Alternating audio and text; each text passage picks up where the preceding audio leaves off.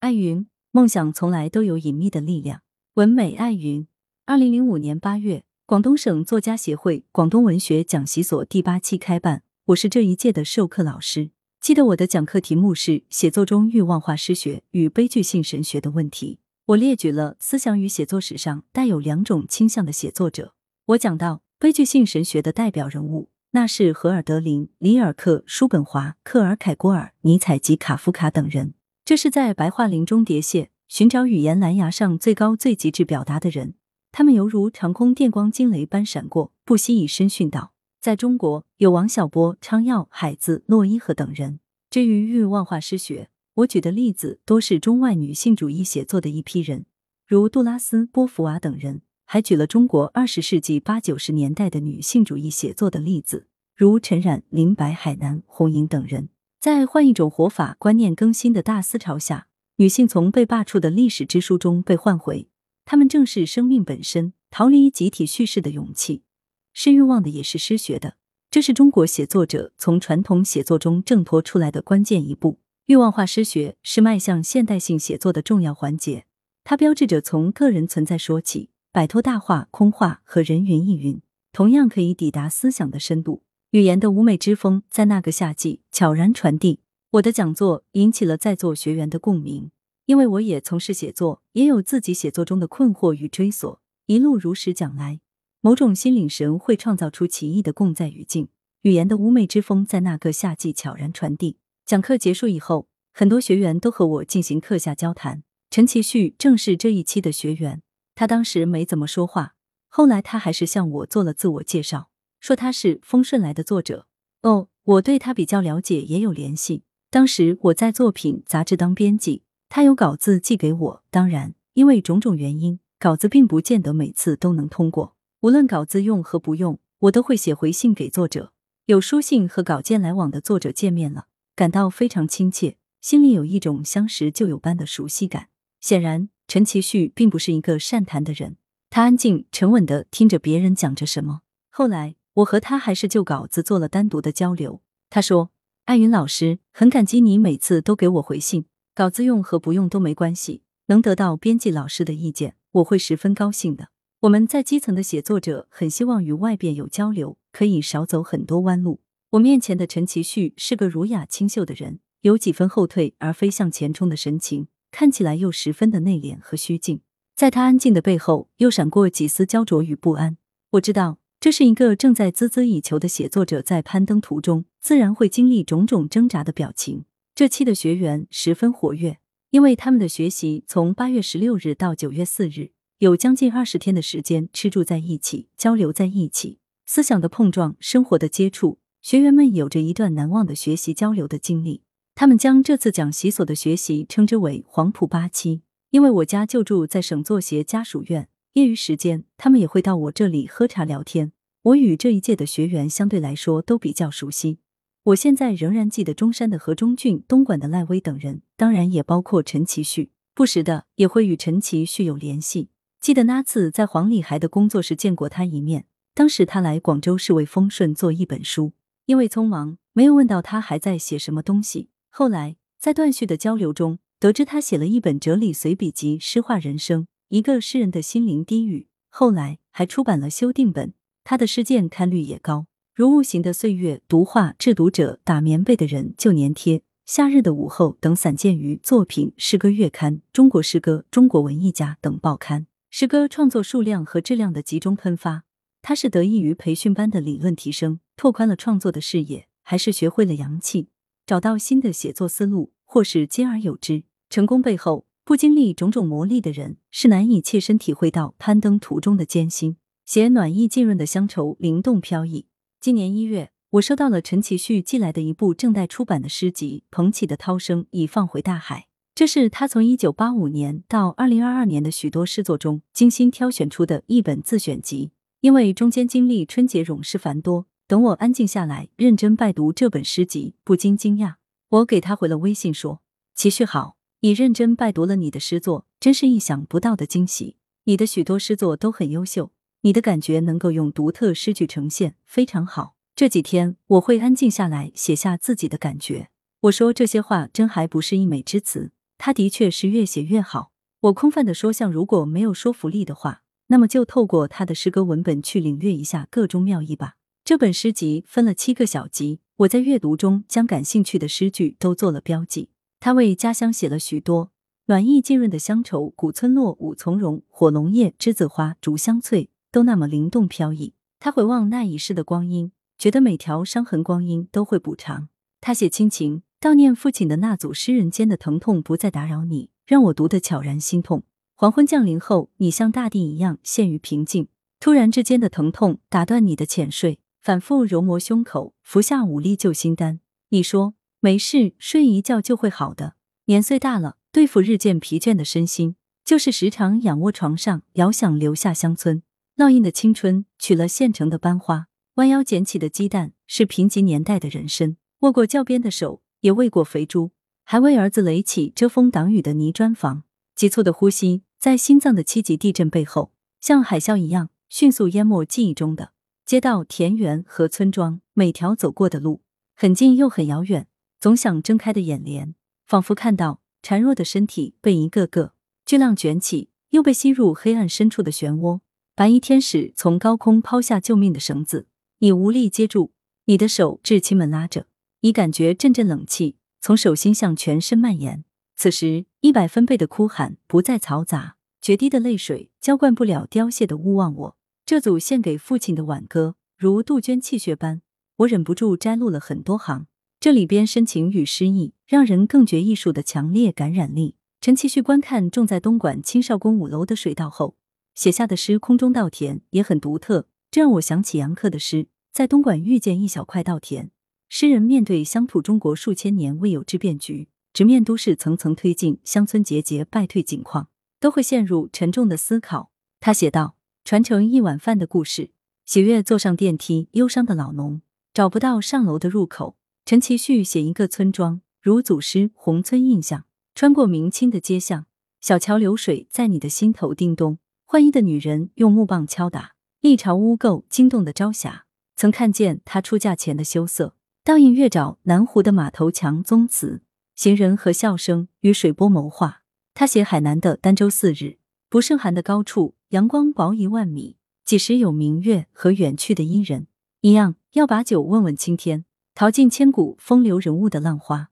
日夜看东去的大江，仍没倦意。泛舟西湖，一浣纱的西子，唯情水光潋滟，唯国山色空蒙。孤舟过海的东坡居士，满载书香，与傲骨一起求渡，手上半开的书，携带文化的光。仿佛还散发大宋的余温。他写的句句都有点，写的是一代文豪苏东坡在儋州的平踪旅记。他写苏东坡，你埋下一肚子不合时宜的种子，生长瓜果蔬菜。隔海是书香，也像春草一样绿遍天涯。写漫游途中的风物情致，别出机杼。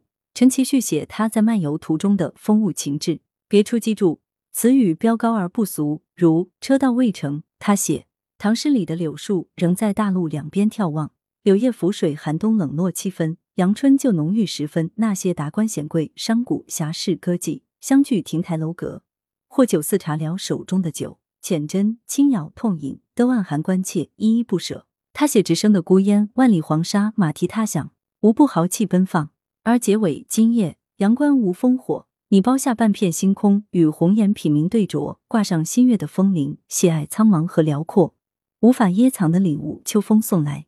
举头声声慢，低头长相忆。诗中有话，沉浸于美的意境中，让人想起纳兰容若的诗词，渴望做一回包下半片星空的痴情俊彦。他写梦回长安，写兵马俑，这些帝国的地下军团勇猛威武，目光里的祖国辽阔富饶，曾为统一而战。复活的士兵，舞台上重新燃起千年烽火。铠甲、战马、长矛和利剑，让群山匍匐。狂奔的岭南与恩宠无关，妃子笑时，山顶千门开。山路的呼吸比军情快欢愉慢。古城墙苔痕已老，荔枝撞响的晨钟暮鼓，带着长恨歌追杀历史拐弯的背影。他写多彩贵州城，柴已堆好，远山替你挥别夕阳。深谙读心术的篝火，顺着民间舞蹈的节拍，摘下歌舞者的脸具，光捕捉到的笑靥随风蹿高。羞赧于闵行讷言的你。无需说出高原的垂爱，他来广州对这座城市的描述感觉非常独特。特别对两次个人诗歌雅集在广州举办充满感激、感恩、感谢。他说：“这是命运赐予的一片星空。”九月的祥瑞，携带灵犀飞抵羊城，书香重返出发地，蜜月紧锁的江湖，替你遮挡内心的风雨。时光信手一抓，不长胡子的智慧，隐喻也有一大把。他写《万绿湖》是这样表述的：那些被围城困死的人，因滴酒忘却诺言的人，或因针尖扎伤而失约的人。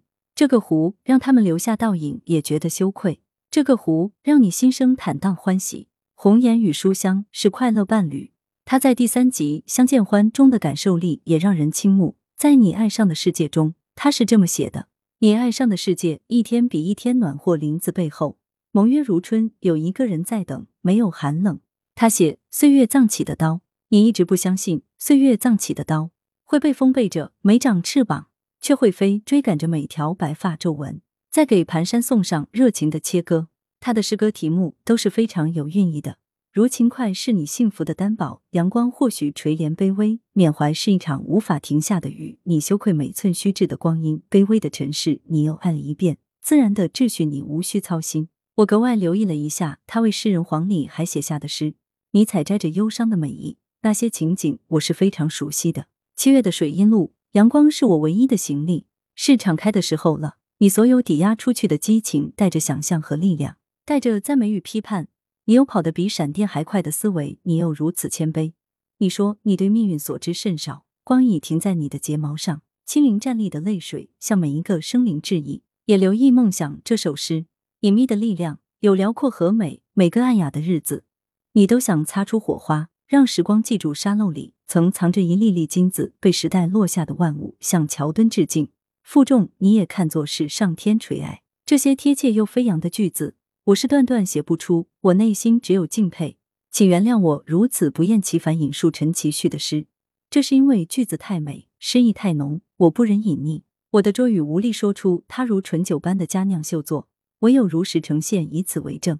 一个人能够坚持写作，已经非常不易。而越写越好，简直是奢望之事。不利于写作的因素非常之多，而有利于写作的因素少之又少。很多人可能会在热情澎湃的初年，狂迷的写上一阵子，随后繁荣的事务性工作，某种虚无情绪，又加上日渐衰老残败的身体，都会让人放弃和遗忘写作这件事。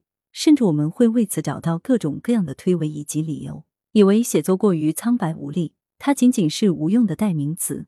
写作途中的失踪者比比皆是。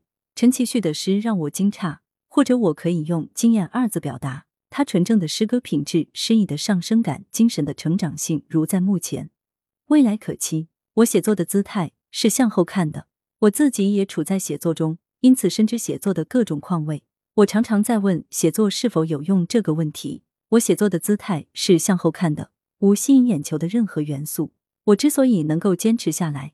首先是因为这件事让我充实，让我获得知识和宽广的视野。每天睁开眼睛，想到正在写作的文章，就会早早起身，为的是在心静人静时分，抓紧时间写上几段，这让人有干劲不颓唐，从而生出日常生活的勇气。日子仍在俗世中度着，坐在桌前的那一刻，只有了拔擢向上的清空般的恣意。在一个写作的国度，与写作的人物与世界活在一起。那是一种很美妙的体验。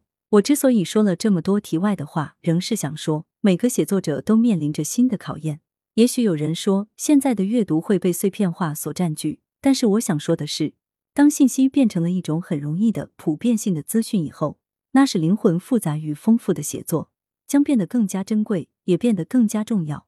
无论你选择什么样的题材，都是如此。陈其旭长期生活工作在基层，他喜欢传统文化。善于从古典文学中汲取养分，懂得如何拾写自己最感兴趣的东西来写。当他站在家乡的山岗上，那氤氲的乌兰语传说，那感人的亲情，坚韧的农人，底层的跋涉，都使他充满浓郁的乡愁与感动。当他面对情感与命运的拷问，凝视无形岁月的积淀，相信时光可以治愈一切的疼痛与愤怒。唯有梦想，从来都有隐秘的力量。陈其旭的诗歌语言非常漂亮出彩。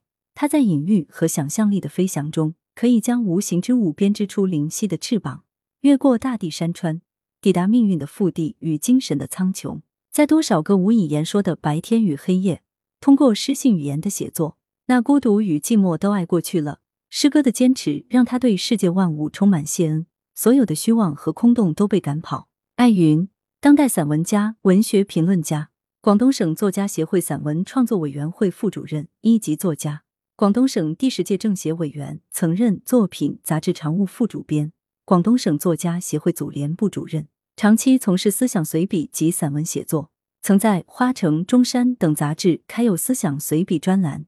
其思想力度与语言美感深受读者好评。